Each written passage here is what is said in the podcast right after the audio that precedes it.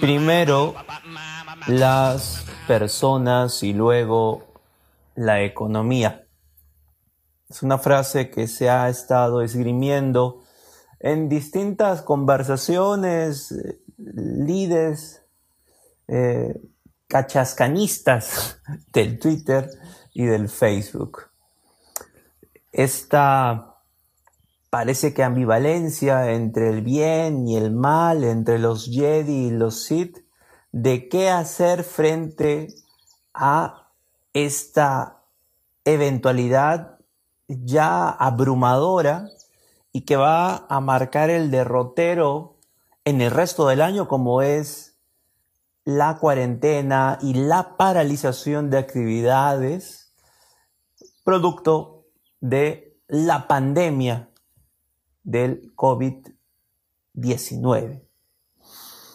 Y ante este escenario, el gobierno y otros, sus símiles en las demás latitudes del globo, están buscando pergeñar eh, de improviso tal vez, algunos los ha agarrado con los pantalones abajo, otros están eh, a la cabeza en la carrera, y vamos a hablar de ellos también, eh, están buscando subsanar, buscando soliviantar este, este escenario de zozobra económica. Eh, el ayer ya salió el reglamento en nuestro país, en el Perú, donde se eh, da por sentado la figura dentro del el ámbito laboral, con nuestros empleos y con los ingresos que recibimos de ello, se ha dejado sentado la figura de la suspensión perfecta.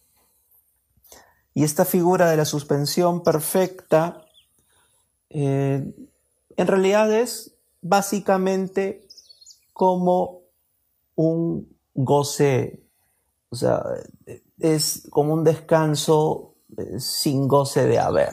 ¿no?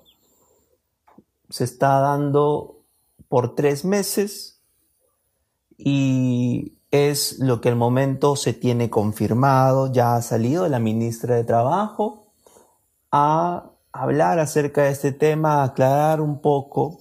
Y dentro de las cosas que se le ha escuchado es que esta suspensión perfecta es una medida que va a ser tomada eh, pero a la vez también va a ser certificada por el Ministerio de Trabajo y por la SUNAFIL, porque esta suspensión perfecta solamente y solamente debiera ser tomada por las empresas que cuenten con dos requisitos esenciales. El requisito esencial es de que hayas paralizado actividades que no estés funcionando, que no estés en producción.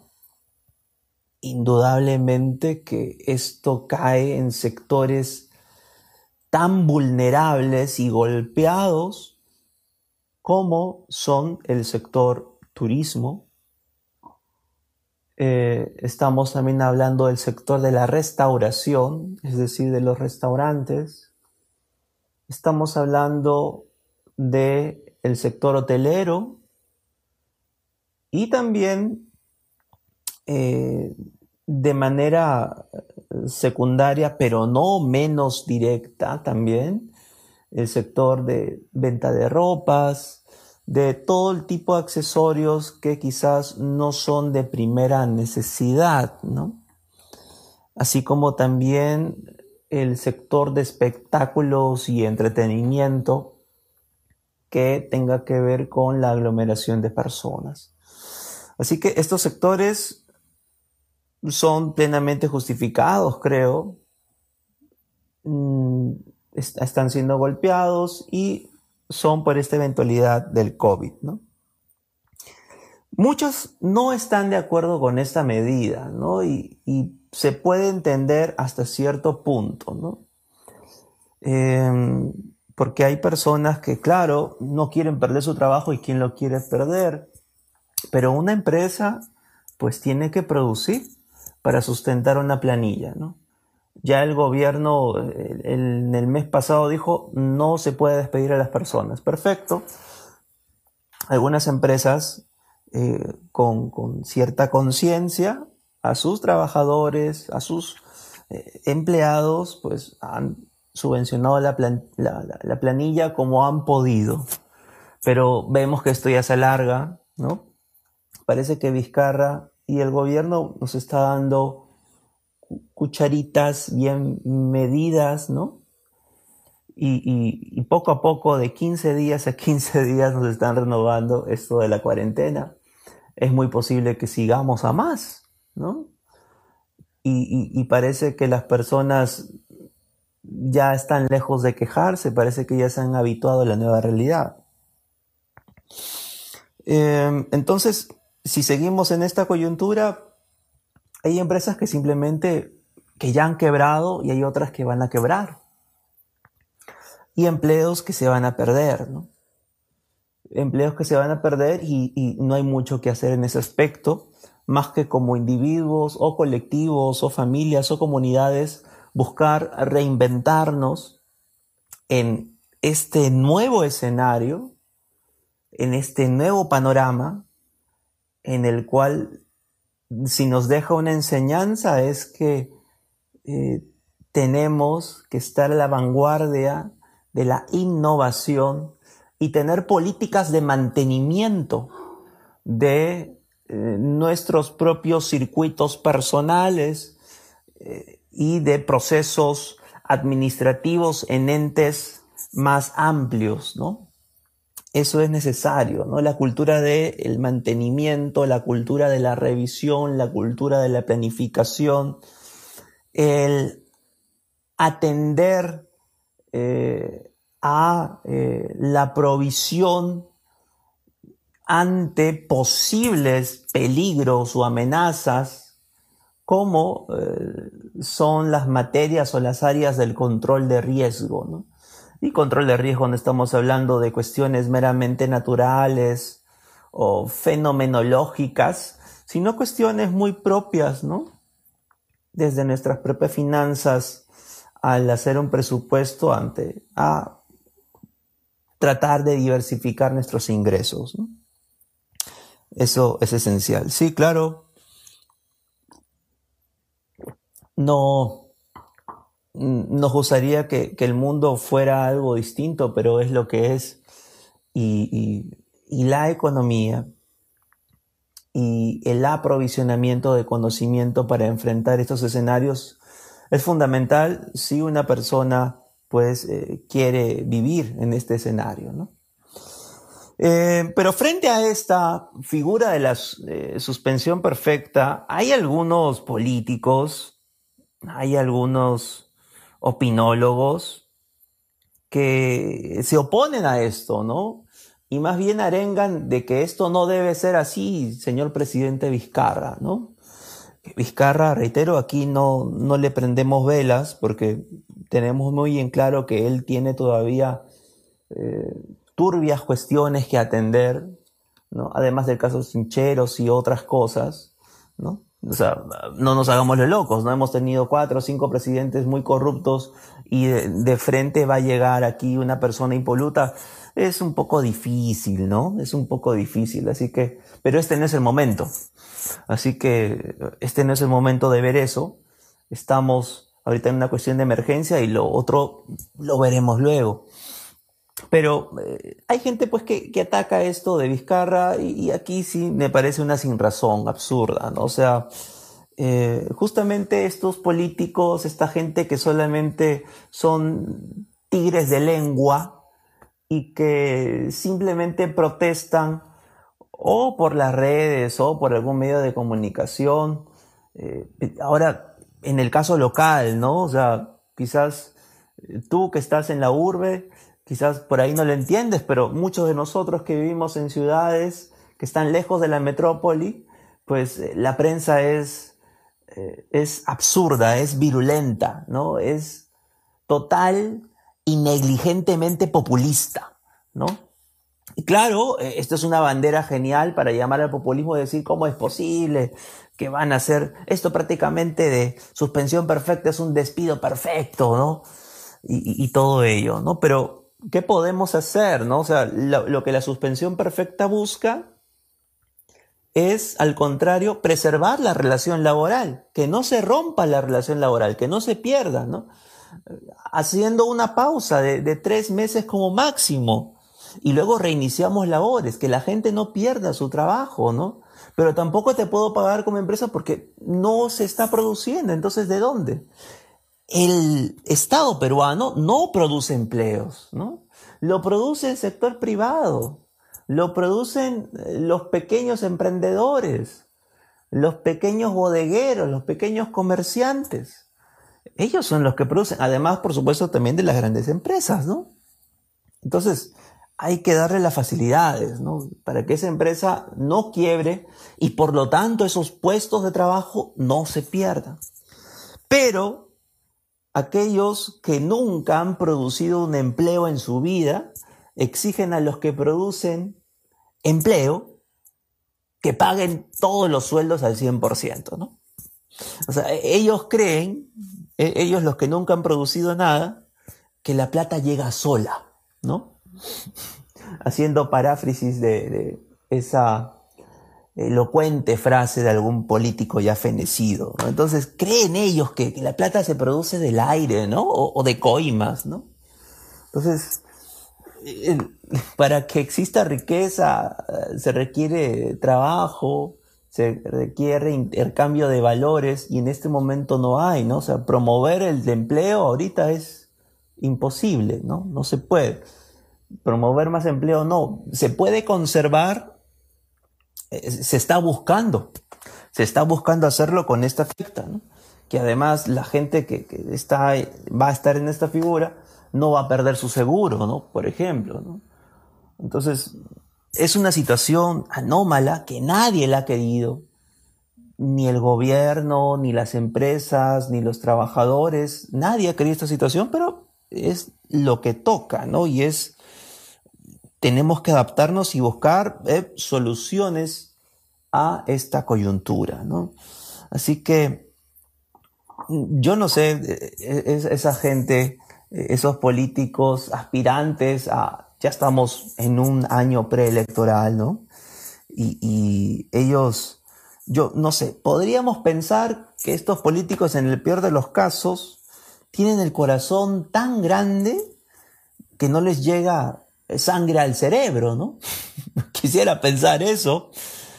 O es que su corazón en realidad lo tienen en los bolsillos, ¿no? Y esto es simplemente una argucia maquiavélica, populista, en pro de sus eh, fines muy personales y ellos ondean una bandera, la bandera de su propio egoísmo y no piensan eh, en macro, ¿no? O sea, piensan en su eh, micro avaricia en, contraste o atropellando eh, el macro bienestar. Y eso no lo podemos permitir bajo ningún... Em, hay que tener en cuenta que esta suspensión perfecta, si la utilizan eh, las empresas en las relaciones con sus empleados, tiene carácter de declaración jurada. Es una declaración jurada y como tal si mientes en esa declaración jurada, eres pasible de, pues, que te sancione la ley y que caiga la ley contra todos aquellos que mientan en ese aspecto, ¿no? Pero las empresas que oportunamente hayan implementado que va hacia lo virtual, que va hacia lo tecnológico y pueden eh, acondicionar los eh, requerimientos mínimos para un teletrabajo, pues deberían seguir pagándoles a sus empleados como se debe, ¿no? O, bueno, haciendo por ahí algunos ajustes, pero manteniendo la relación, ¿no? Eso es lo ideal, ¿no? Eso es lo que se busca. Lo que se busca es proteger primero a las personas y luego a la economía. Pero las personas viven pues de la economía. no podemos divorciar ambas cosas, ¿no? Las personas, primero las personas, segundo las personas y tercero las personas. Y para ser inteligentes, para ser ese, no ese hombre bueno, sino ese hombre prudente, aristotélico, es pensar ¿no? en todas las dimensiones y no solamente a un inmediato plazo, sino también a un mediano y a un largo plazo, porque esto, amigos, este shock económico o esta recesión, pues eh, nos va a acompañar por lo menos por el resto del año, va a ir menguando progresivamente, por supuesto, y yo espero que en el próximo año, al inicio, ya estemos totalmente fortificados, ¿no? Eso, eh, la economía eh, fluctúa de esa forma, tiene esos vaivenes, tiene esa montaña rusa, ¿no? Y, y además huelga decir de que existe ya una subvención del 35% de los sueldos de cada empleado. El Estado está subvencionando esto para el sector formal aquí hay que hacer un hincapié en el sector formal, ¿no? Cuán importante es formalizarse y cuán importante es tributar, ¿no? Y si el Perú, el Estado, tiene esas llamadas, esa llamada espalda espartana que está aguantando ah, y, y como paraguas está ayudándonos a pasar esta tormenta, pues lo hace porque hay empresas que tributan. Pero son apenas el 30%, ¿no? Y el 70% no tributa, es un sector informal. ¿Qué hubiera pasado si ese 70% siquiera hubiera tributado un sol? ¿No? Tendríamos mayores beneficios, mayores arcas que nos puedan ayudar a solventar esta crisis. ¿no? Entonces, aquí indudablemente se hace patente que debemos elaborar políticas públicas que vayan hacia la formalización de ese sector, con las medidas, con las facilidades, con las gradualidades del caso, pero esto debe iniciar y debe iniciar también por el beneficio de todos los peruanos. Entonces, ese 35%, ese, ese 35 de subvención del sueldo es algo que debe entregarse. Eh, el Estado ha dicho que lo va a entregar hasta antes del 30 de abril. Esperemos que sí sea. Todos esperamos que sí sea para poder eh, cumplir con las obligaciones el sector de los trabajadores, de los empleados. Eso debe ser así. Em, por otro lado, también el Estado perfectamente sabe que eh, el trabajo es esencial y en esa medida ha implementado el eh, programa Reactiva Perú. Y el programa Reactiva Perú lo que busca es que las empresas no quiebren, que tengan préstamos que les puedan eh, coadyuvar salir de este bache económico y productivo y que puedan seguir invirtiendo y seguir produciendo empleos. Como garante eh, por creo que casi 30 mil millones de soles ante los bancos. Entonces, el BCR les ha inyectado dinero a los bancos para que puedan prestar dinero a las personas. ¿no? El, en un promedio está asegurando las deudas desde un 98% en, en los préstamos más chiquitos y hasta en un 80% en los préstamos más grandes de millones. Em, así que el Estado está poniendo ahí el pecho, está poniendo la, la garantía para que se den estos préstamos. Sin embargo, y aquí sí hay una crítica con el sector privado, los bancos, los bancos ya están abusando de esto. diversos especialistas, economistas, y hay que escuchar a la academia, amigos, antes que escuchar a ciertos opinólogos. Por eso tratamos aquí nosotros más bien de eh, ser una especie de puente entre, entre esas fuentes, ir contrastándolas y traerles la mejor información. Es nuestro trabajo y nuestro deber. Em, diversos economistas y diversas fuentes, exministros de economía, hablan que a lo mucho, pues, ¿no? Si existe tal garantía del Estado, a lo mucho debería darse con un 2% de interés, ¿no? estos préstamos. Pero los bancos están llamando y están ofreciendo con 10%. 10% de interés, ¿no? Y eso es absurdo, ¿no? Ya, eso ya no, no es, pues, ¿no? tienes la garantía del Estado de que se va, te vas a cobrar sí o sí de esa deuda, pero sin embargo los bancos eh, ya están exagerando, ¿no? Puede ser un 2%, hasta un 4%. Es libre mercado, por supuesto, y el Estado no debe intervenir jamás en direccionar pues, cuáles son las tasas que ponen los bancos, ¿no? Pero esto sí es exagerado, un 10% viendo la actual coyuntura, es exagerado. No lo decimos nosotros amigos, lo dicen especialistas, economistas, el presidente de la BCR, exministros de Economía.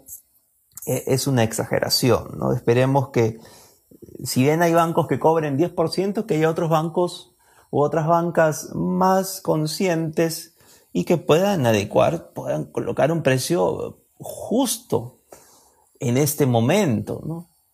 no es que algunos se salven y otros no, ¿no? Todos estamos en el mismo barco, ¿no? En esta crisis.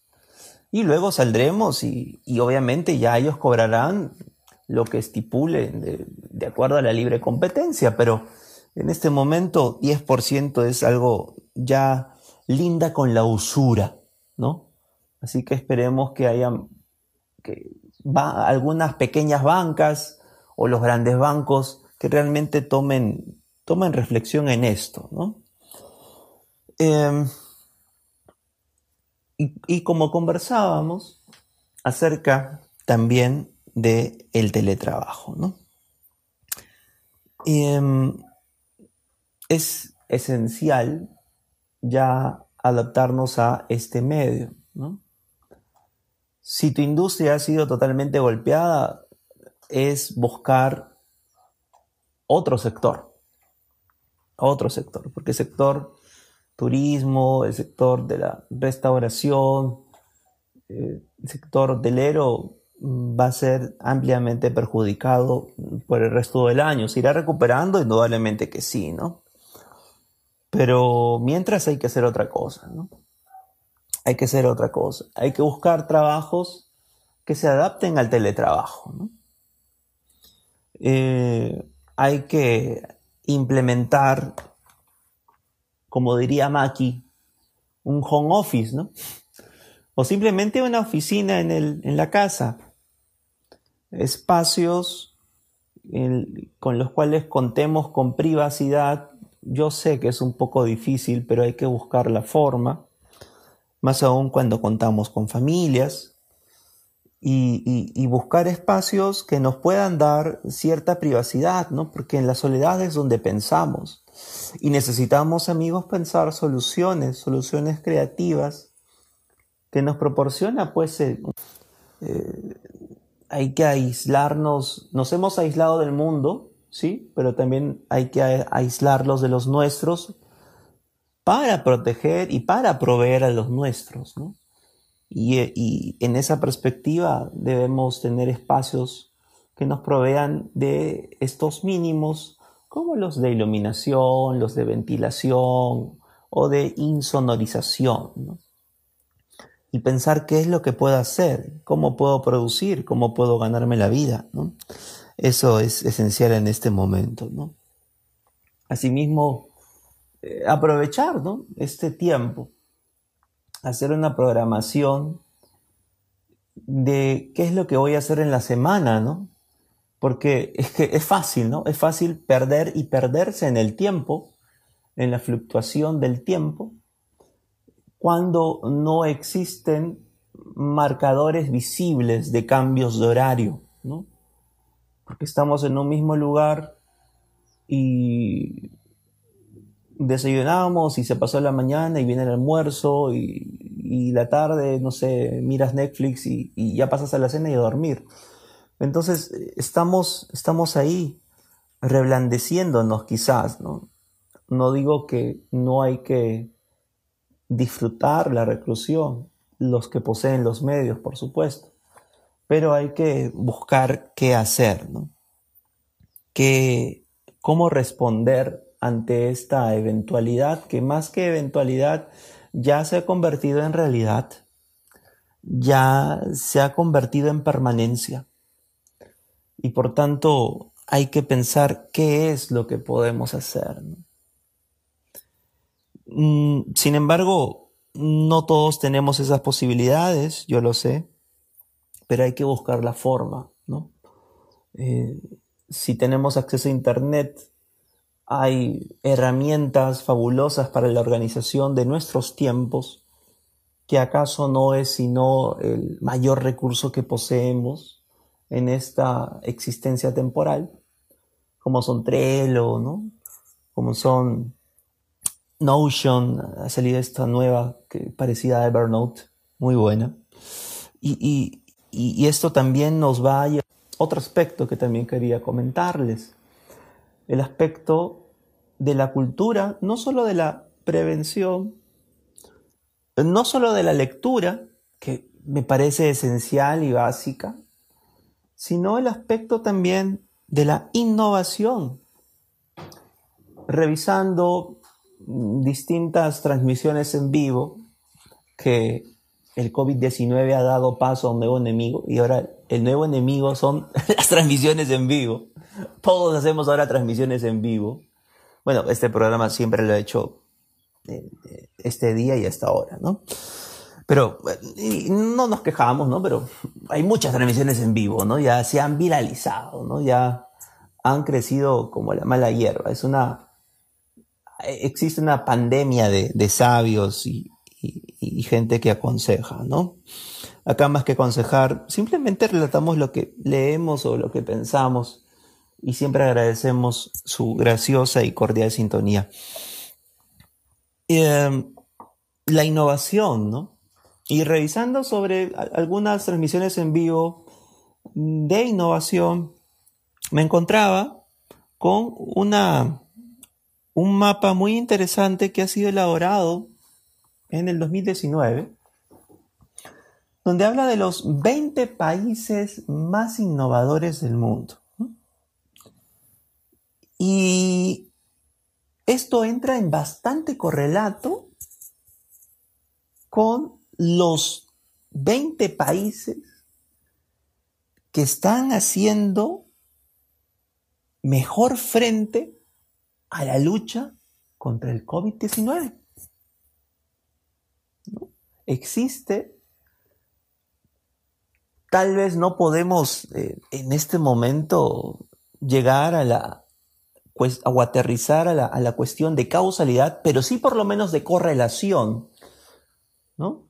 Y, existe un correlato evidente entre la facultad o la, eh, eh, el aspecto innovativo de un país con ahora su lucha contra el COVID-19, ¿no?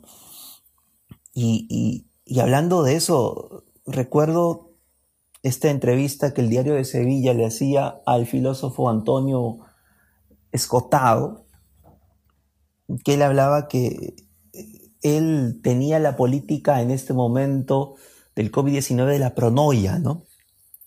Y la pronoia es lo contrario a la paranoia, ¿no? La paranoia es cuando piensas que todos están en tu contra, están, hay elucubraciones negativas, pero la pronoia es más bien el, pensar que hay elucubraciones positivas y no negativas. Algo así, un pensamiento medio, medio coeliano, ¿no? de que todo el universo conspira a mi favor. Eh, y, Escotado decía, ¿no? Que el azar premia casi siempre a los preparados. El azar premia casi siempre a los preparados. Innovar es prepararse, pues. Innovar es prepararse para el futuro. Es formar en tu bodega o farmacia un círculo de la calidad que busque implementar buenas prácticas y desterrar las malas prácticas de tus procesos o la distribución de tus productos o de cómo manejas tu cadena de suministros o eh, cómo prospectas mercados. Sea, eso es la innovación, ¿no? Buscar hacer las cosas cada día mejor, ¿no? Y volvemos a esto, ¿no? Estos 20 países que son los primeros en innovación en el 2019 son en el 2020 los primeros en luchar contra el COVID, ¿no? Y tenemos, en primer lugar, Corea del Sur, ¿no? Todos sabemos y hemos aprendido y hemos copiado de Corea del Sur el aspecto de que ellos han sacado una aplicación, una aplicación que les permite geolocalizar eh, dónde están las personas infectadas, ¿no? Y eso ha hecho Perú también. Perú hemos copiado esta iniciativa surcoreana mediante el aplicativo Perú en tus manos. Ya salió para Android y esperemos que el gobierno implemente rápidamente también para iOS, ¿no? Eh, empresas como Apple y Google han puesto y Facebook ya han, liberado eh, ciertos derechos para que el Estado pueda agilizar esto. Así que esperemos que lo haga también, ¿no? Para tenerlo con las, personas que tenemos iOS.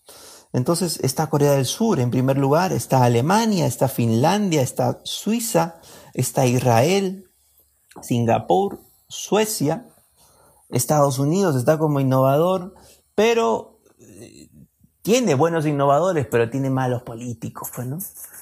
El señor Donald Trump ah, está haciendo eh, las cosas de una manera pésima, atroz, ¿no? Pero parece que eso es el, pareciera que es el inicio de la caída del imperio romano, ¿no? De, Occidente, ¿no? Hablando de Estados Unidos, teniendo tanta innovación, teniendo tanta tecnología, tan buenas universidades y teniendo a una persona como Donald Trump como presidente, ¿no? Dibuja claramente el grado de degradación en el que ha caído pues la sociedad estadounidense. Entonces, aterrizando a esto, ¿no? O sea, este escenario del COVID-19 nos enseña que debemos escuchar más, amigos, a la academia, a la innovación, a los científicos, los científicos eh, puros, los científicos sociales, los economistas, y cruzar información, ¿no? Para eso, claro, debemos tener un amplio espectro de criterio, pero eso se hace pues eh, mixturando ciencias, ¿no?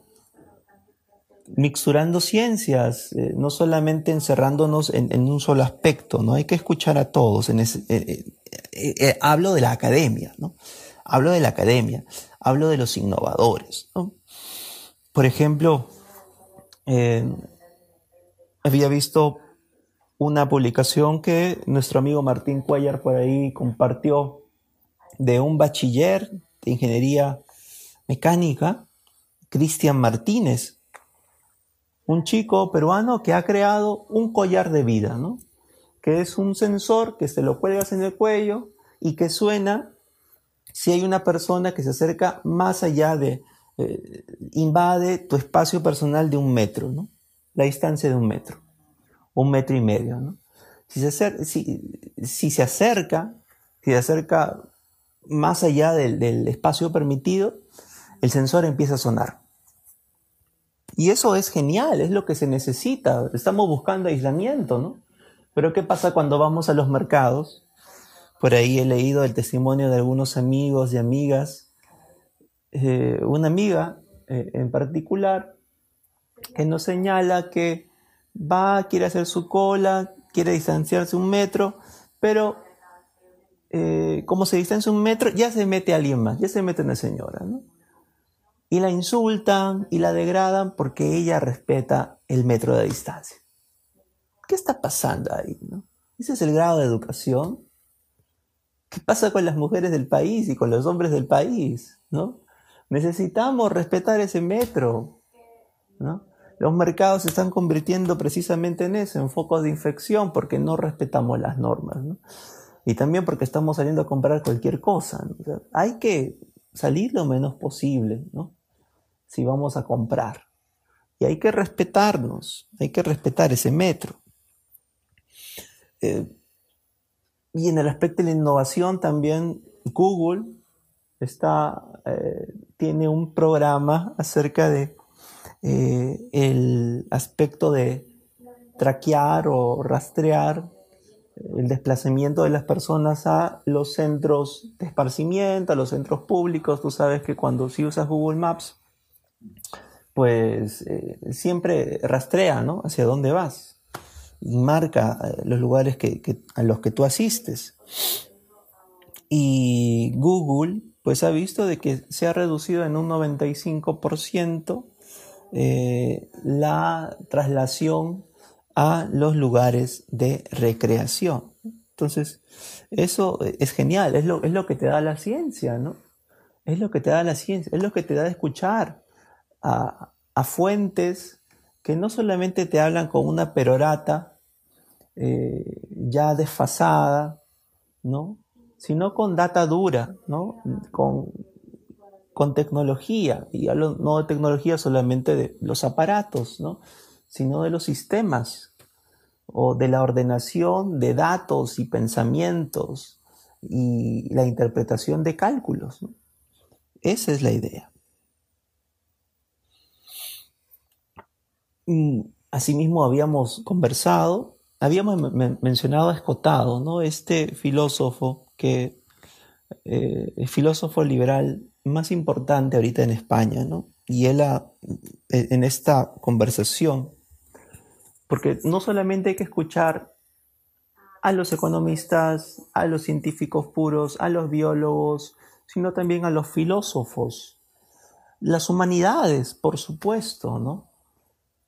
Pero hacer un mixtión, ¿eh? Hacer un mixtión de ellos, ¿no? Por eso la idea es tener una formación equilibrada, ¿no? escuchando eh, la mayor diversidad de posturas posibles, ¿no? para tener la mayor o la más amplia eh, visión de criterios. ¿no? Y si bien escotado, así como este chico Cristian Martínez, así como Google, así como otras empresas, otros, otros académicos, otras otros innovadores, otras Coreas, también existe el lado opuesto.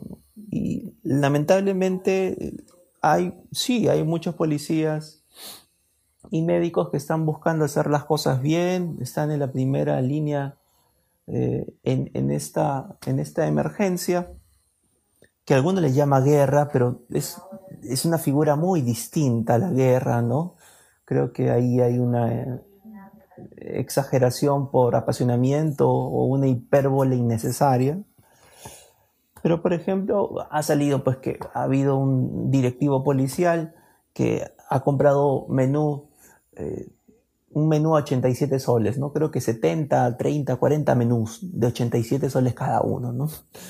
Claramente esa es una trafa, ¿no? Entonces, eso es lo triste, ¿no? Ese es, la, ese es el, otro lado, ¿no? Que se debe desterrar, ¿no? Y se debe desterrar también el otro lado. En programas anteriores estuvimos haciendo referencia acerca de, de esta columna de opinión de la señora Maki Quesada, ¿no? Y eso en realidad solo es una muestra, ¿no? revisando también eh, el diario Perú 21, ahora también había una señorita Macarena Costa Checa, ¿no? Con una columna francamente deleznable, ¿no? Un poco absurda. Y, y uno se pregunta cuáles son los requisitos para, para escribir columnas en los periódicos, ¿no?